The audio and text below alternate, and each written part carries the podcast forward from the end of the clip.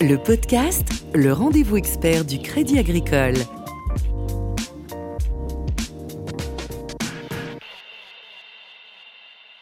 Bonjour à tous et bienvenue dans ce podcast. Le Salon de l'Agriculture 2019 s'ouvre ce week-end porte de Versailles à Paris et ce jusqu'au 3 mars.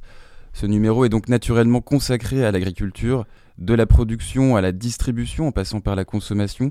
Les pratiques du secteur évoluent vite. On s'intéressera surtout aux exploitations où le numérique est aujourd'hui bien implanté. Croissance démographique, réchauffement climatique, prégnance du numérique. Voici le cadre d'un secteur agricole en pleine adaptation. Jean-Christophe Roubin, bonjour. Bonjour. Vous êtes le directeur de l'agriculture du groupe Crédit Agricole. Alors je le disais en, introduction, le Salon de l'agriculture 2019, c'est l'actualité du jour.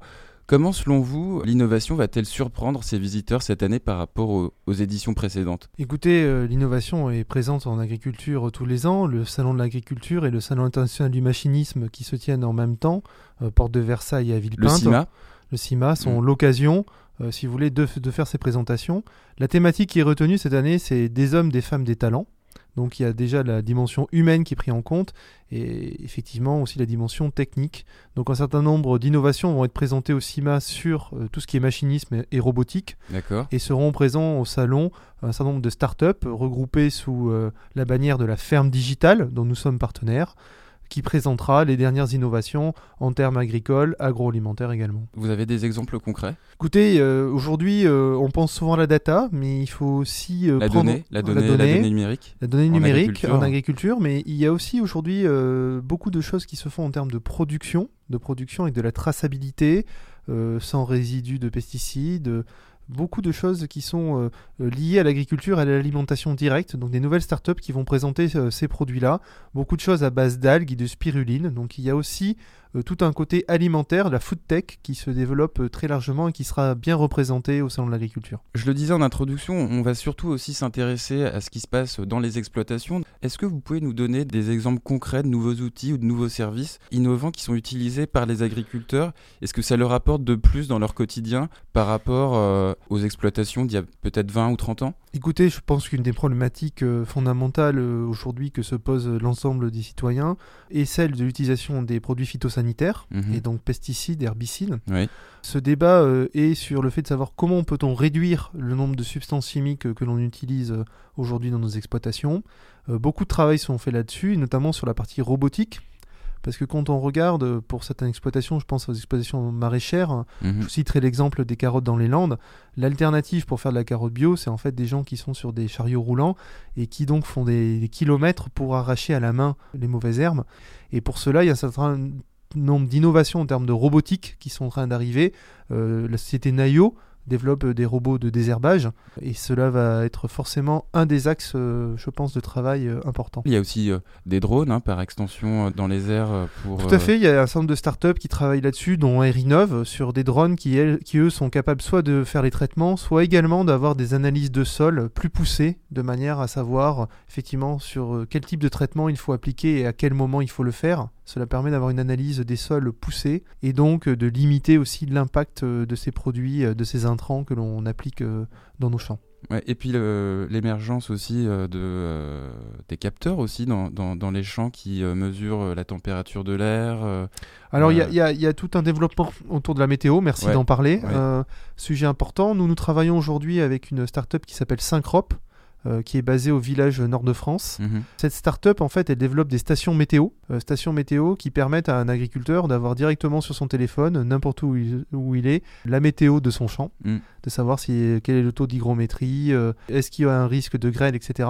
Et donc, on pense que ces fameux capteurs outils connectés mm. seront très utiles demain, tant pour avoir de l'information que pour pouvoir réagir en amont et faire de la prévention. Mm. Depuis 2016, au Salon de l'Agriculture, il y a l'espace 4.0, cette espace, il rassemble donc les innovations numériques du secteur. Euh, il accueille cette année 30 startups. De quoi est-elle le résultat, cette innovation? Bah, Cette innovation, elle, est le résultat d'un constat euh, qui est simple, ce qui est aujourd'hui que le travail agricole est un travail qui est relativement pénible, parfois difficile, dans des conditions euh, exposées aussi. Hein. C'est une entreprise à ciel ouvert, une exploitation agricole. De ce fait, il y a tout un facteur sur la gestion des risques, donc tout ce qui est objet connecté, capteur, permet d'anticiper ces risques. Et puis également aussi, on le voit dans la bonne gestion de son exploitation, tous les outils d'aide à la décision qui permettent de limiter les coûts de production et qui permettent d'augmenter la qualité de la production. Mmh. Ça c'est sur le côté euh, très opérationnel euh, des choses. Il y a aussi un contexte qu'il faut rappeler, c'est l'accroissement de la population mondiale, le réchauffement climatique. Cette innovation est le résultat de ce contexte aussi bah, Tout à fait, vous avez raison. Il y a aujourd'hui un certain nombre de défis auxquels l'agriculture est, confrontée. le premier, euh, c'est euh, le changement climatique. On voit très bien que euh, dans un certain nombre de régions françaises, on a des difficultés à produire et on a des incidents climatiques. On a connu ça en 2016, en 2017 et même cette année, on a eu des brûlures dans les prairies très importantes durant l'été à cause de températures qui n'étaient pas normales pour cette saison. De ce fait, il est vrai qu'il y a un travail qui est mené sur la question changement climatique. Il y a beaucoup de questions sur la décarbonisation de l'agriculture aussi, qui est un mhm. sujet qui est un sujet majeur. On l'a bien vu dans le cas du changement climatique, euh, il y a un certain nombre d'émissions euh, dues à l'élevage euh, ou dues à l'utilisation de machinisme. Comment travailler sur ces sujets? Effectivement, il y a un certain nombre de startups qui commencent à s'intéresser à ces problématiques-là. Il y a tout un travail aussi sur la traçabilité, sur la qualité des sols, de savoir si j'ai du carbone. Hein. Le fait de savoir si on va labourer ou pas peut avoir une influence sur le stockage et sur les puits de carbone. Donc il y a énormément de choses qui sont effectivement liées au changement climatique. Il y a aussi, et c'est paradoxal, un besoin alimentaire sans cesse croissant, mhm. puisqu'en 2050, nous serons 9 milliards et demi d'êtres humains.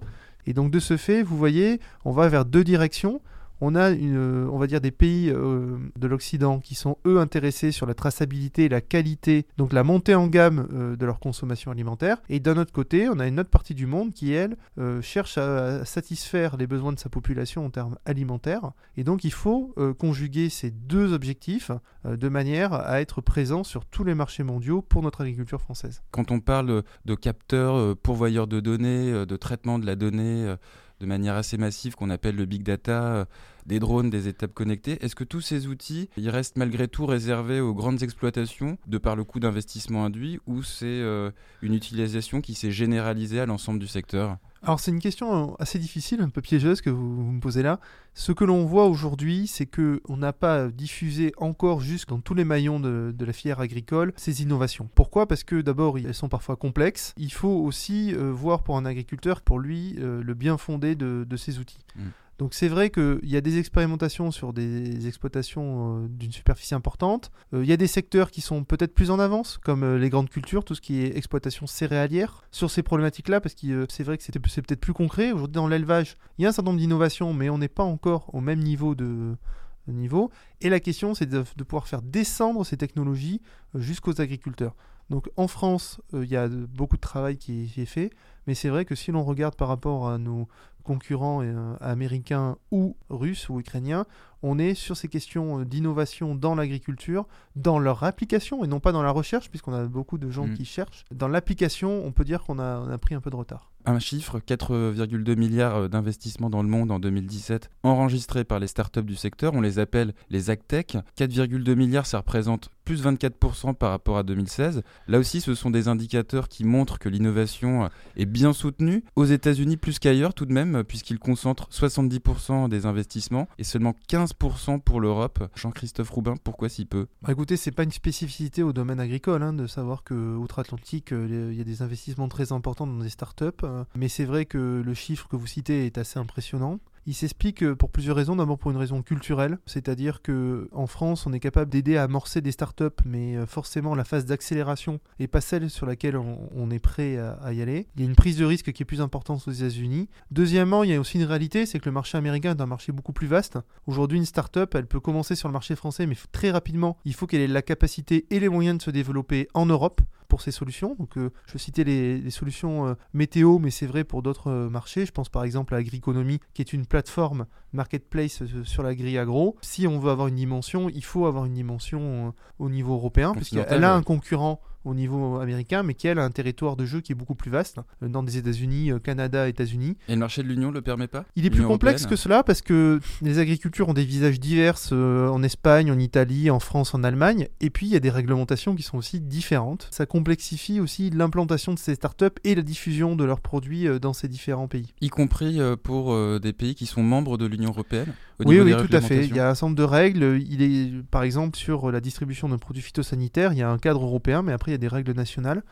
Donc il faut pouvoir s'adapter. Il y a des législations fiscales qui sont également différentes. Cela complexifie parfois le développement au niveau européen de nos, de nos structures. Et puis le, le, monde agricole n'est pas organisé pareil en France, au Royaume-Uni euh, ou en Italie. Hmm. Sur le marché des, données agricoles, je pensais aux GAFA américains, euh, les Google, Facebook, Amazon et Apple, et leur équivalent chinois euh, BATX, Baidu, Alibaba, Tencent, Xiaomi. Ce sont eux clairement positionnés, des géants numériques devenant potentiellement des géants du monde agricole.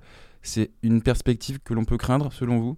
Alors après, est-ce que ce sera euh, facteur de risque ou facteur d'opportunité? C'est trop tôt pour vous le dire. En fait, ce qui est certain, c'est qu'ils sont en train de dupliquer ce qu'ils ont fait euh, dans d'autres secteurs industriels au monde agricole et agroalimentaire. Donc on voit un certain nombre de partenariats qui sont en train de se créer. Euh, je pense notamment à un partenariat entre Microsoft et Schneider Electric pour des solutions d'irrigation de capteurs et donc de limitation de consommation d'eau. Mais ce n'est qu'un exemple parmi tant d'autres. Et effectivement, ils arrivent avec un savoir-faire, une connaissance et ils pensent qu'ils peuvent l'appliquer à ces secteurs-là. Quand on regarde aujourd'hui Amazon, Amazon, par exemple, eux, ils se posent aussi des questions par rapport à la distribution de produits euh, alimentaires. Ils se sont implantés en France, en région parisienne. Aujourd'hui, il y a Amazon Food qui existe. Euh, c'est vrai que c'est moins développé qu'aux États-Unis où le service est devenu vraiment monnaie courante. Mais il y a des accords qui sont passés avec certains grands groupes de distribution pour justement essayer de euh, développer ce service qui fait que vous commandez un soir à 22h ou 23h et que le lendemain matin, à 6h du matin, vous avez vos fruits euh, légumes, viandes euh, qui sont euh, devant votre porte.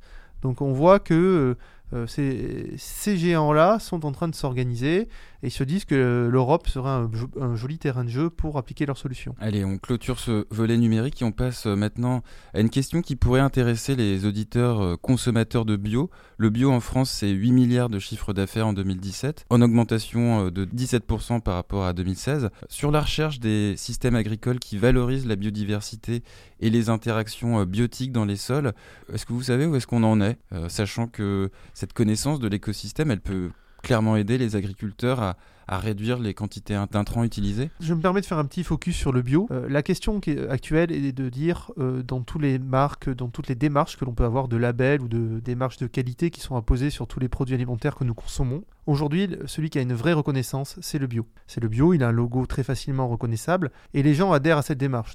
Donc ça, ça doit nous interroger. Ça veut dire que le consommateur cherche une réassurance euh, par rapport à ce produit bio qui pense plus naturel.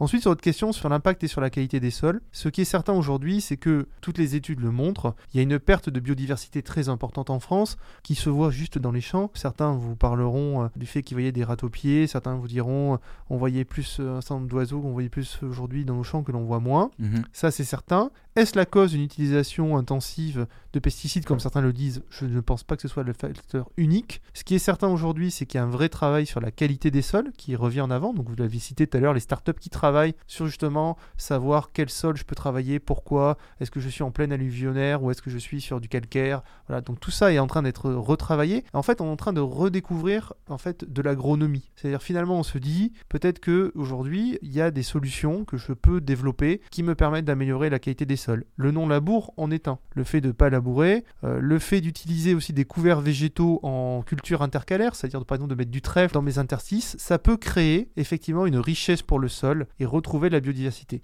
C'était un peu tout le débat de la démarche du 4 pour 1000 qui avait été lancé. Euh, c'est remettre du carbone dans les sols. Mhm. Parce que si on remet 4 euh, grammes de carbone dans le sol, et eh ben finalement, on se retrouve avec des sols qui sont en meilleur état. Donc on voit bien que la question agronomique et la question de la qualité des sols elle est centrale et elle est aujourd'hui euh, bien adressée. Mm. Donc ce pas des travaux qui se mènent en quelques mois, ça nécessite plusieurs années pour euh, avoir un certain nombre de travaux, mais on voit aujourd'hui chez un certain nombre de producteurs, y compris euh, pas forcément que chez les jeunes, des gens qui redécouvrent certaines pratiques, qui cherchent et qui innovent dans ce domaine-là. Alors on va conclure ce podcast, euh, Jean-Christophe Roubin, avec un peu d'agriculture urbaine, en commençant par euh, cette information. Un tiers de la nourriture produite dans le monde est gaspillée selon l'Organisation des Nations Unies pour l'alimentation et l'agriculture, la FAO. Plus d'un milliard de tonnes est perdu chaque année, ce qui représente 1000 milliards de dollars principalement aux États-Unis et en Europe. Beaucoup de produits euh, sont jetés avant même d'avoir atteint les étals de supermarché. L'une des solutions, euh, elle passerait par euh, des cultures verticales hydroponiques dans les villes, notamment de manière à mettre en place des circuits courts et donc de limiter les pertes. C'est une tendance que vous avez suivie? Alors, la question de l'agriculture urbaine, elle est un peu différente, si vous me permettez, que de la question du gaspillage elle est en fait venue euh, notamment des États-Unis et d'Asie ou Singapour où en fait il n'y avait pas de terre arable et donc il fallait terre de terre cultivable et donc il fallait pouvoir quand même produire. Et donc, il y a une production qui s'est créée en Asie parce que finalement, ils voulaient mieux avoir de la production verticale. Et puis aux États-Unis, euh, et c'est là où c'est intéressant parce que c'est un modèle qui est encore différent, eux ils ont développé parce que c'est une réappropriation par les citoyens, c'est une manière de recréer des circuits courts, de savoir où je produis, comment je produis et qui produit. Et donc en fait, dans une société qui est de plus en plus urbanisée, où on a de moins en moins de gens qui viennent de la campagne ou qui ont des parents ou grands-parents qui sont agriculteurs, c'est une manière soi-même de pouvoir reproduire ou de pouvoir consommer en connaissant la production. Et donc c'est un peu le modèle qui est en train de se transposer en Europe, où c'est finalement des gens qui veulent se réapproprier euh, l'alimentation et se réapproprier des méthodes culturelles. Donc on est bien d'accord qu'en termes de volume, ça ne répond pas jamais à l'ensemble de la demande, mais par contre, ça répond à un segment clairement urbain de gens qui veulent euh, quand même pouvoir cultiver ou produire euh, à proximité de chez eux. Donc il y a de très beaux projets qui sont en, phase. Euh, il y a un, projet qui s'appelle Pariculteur au au niveau de la ville de Paris qui encourage notamment sur les toits des gymnases ou dans des emplacements publics à créer euh, des zones de production, des champignonnières dans des sous-sols. On a le cas euh, notamment d'une start-up qui s'appelle Agripolis, qui vont végétaliser l'ensemble des halls que l'on connaît par de Versailles pour cent de l'agriculture. Et donc c'est plus de 13 000 m2 de culture qui vont être faits en agriculture urbaine et en circuit court et avec une consommation, on va dire, de produits qui sera très raisonnée. De tout type de culture hein. Alors c'est beaucoup sur du maraîchage, hein. c'est ça qui marche, hein. c'est euh, salade, tomate, et puis après des fruits de saison. Il y a aussi un respect de la saisonnalité qui, doit être, qui doit être fait. Et au niveau du goût, on s'y retrouve, même si c'est produit en ville C'est une très bonne question. Euh, sur, la culture, sur la culture hydroponique, euh, ça fait toujours un peu peur parce qu'on voit ça dans des bacs, dans des grands bacs, euh, donc ça fait un peu ça fait un peu professeur tournesol, donc on se demande si ça va forcément fonctionner. Moi, je trouve très intéressant, plus encore, la question de la culture sur les toits, parce que c'est la culture de plein air. ça permet de lutter contre le changement climatique, puisqu'on a aussi des plantes qui se développent sur les toits. Et euh, par ailleurs, on se rend compte que la qualité euh, nutritionnelle et la qualité euh, alimentaire de ces produits est excellente. Donc il n'y a pas de danger à produire en ville. Et gustative aussi Et gustative aussi, et gustative aussi. Il faudrait que vous le goûtiez. Allez, on reste dans l'agriculture urbaine. On passe maintenant aux questions des internautes avec Alexis qui demande quelle sera la place de l'agriculture urbaine à l'avenir. Bah, la place pour l'agriculture urbaine, elle dépendra de, plusieurs phénomènes. Elle dépendra d'abord de l'artificialisation des terres. Elle, dépendra aussi de, la volonté de certains citoyens de créer des écoquartiers ou de se rapproprier, on va dire, des friches urbaines. Donc, par exemple, je, pense à, Amiens, aux ortillonnages d'Amiens, qui sont bien connus. Ce sont des jardins collectifs, des jardins ouvriers. Aujourd'hui, on a vu un certain nombre de projets collectifs de gens qui se rapproprient un certain nombre de terres, euh, qui les remettent en état et qui euh, en font euh, une zone de production. Mm. Alors deuxième question d'Alexis, l'agriculture urbaine a-t-elle besoin de financement et de produits bancaires euh, assurantiels spécifiques? Aujourd'hui, on n'a pas développé un, produit sur l'agriculture urbaine. Je pense qu'on est encore, il faut le dire, hein, à l'état assez embryonnaire sur ces sujets-là, et je pense qu'on le développera que si on voit qu'il y a un modèle très spécifique qui se crée et de besoin de financement. Mm. Allez, une dernière question d'Olivier cette fois. On parle de plus en plus ces dernières années euh, d'économie bleue, l'économie de la mer. Quels sont les principaux champs euh, d'application les plus prometteurs selon vous oh, Il existe beaucoup de choses qui se font autour de, l'économie de la mer. La France a toujours un peu tourné le dos à, la mer, contrairement euh, euh, au Royaume-Uni, et on en a vu quelques batailles navales qui en étaient la preuve. On a une chance formidable, on a la première zone économique exclusive au monde, si on compte la France et, ses dom Aujourd'hui, il y a des possibilités en termes de production sur la pêche ou sur l'aquaculture. il y a énormément de possibilités aussi de start-up qui créent des choses très intéressantes euh, au village de Brest euh, du Crédit Agricole, il y a un village BICA, donc écosystème de, start-up. Il y a des travaux qui sont faits, notamment en termes de santé humaine, euh, par rapport, je l'ai cité au tout début de l'interview, sur la spiruline et les bienfaits que cela peut avoir dans consommer. Jean-Christophe Roubin, directeur de l'agriculture du groupe Crédit Agricole, merci. Merci à vous. C'est la fin de ce podcast. Vous pouvez retrouver cette interview sur notre page LinkedIn Groupe Crédit Agricole et notre page SoundCloud. Vous pourrez poser vos questions à nos prochains invités via notre page LinkedIn. À très bientôt. Le podcast, le rendez-vous expert du Crédit Agricole.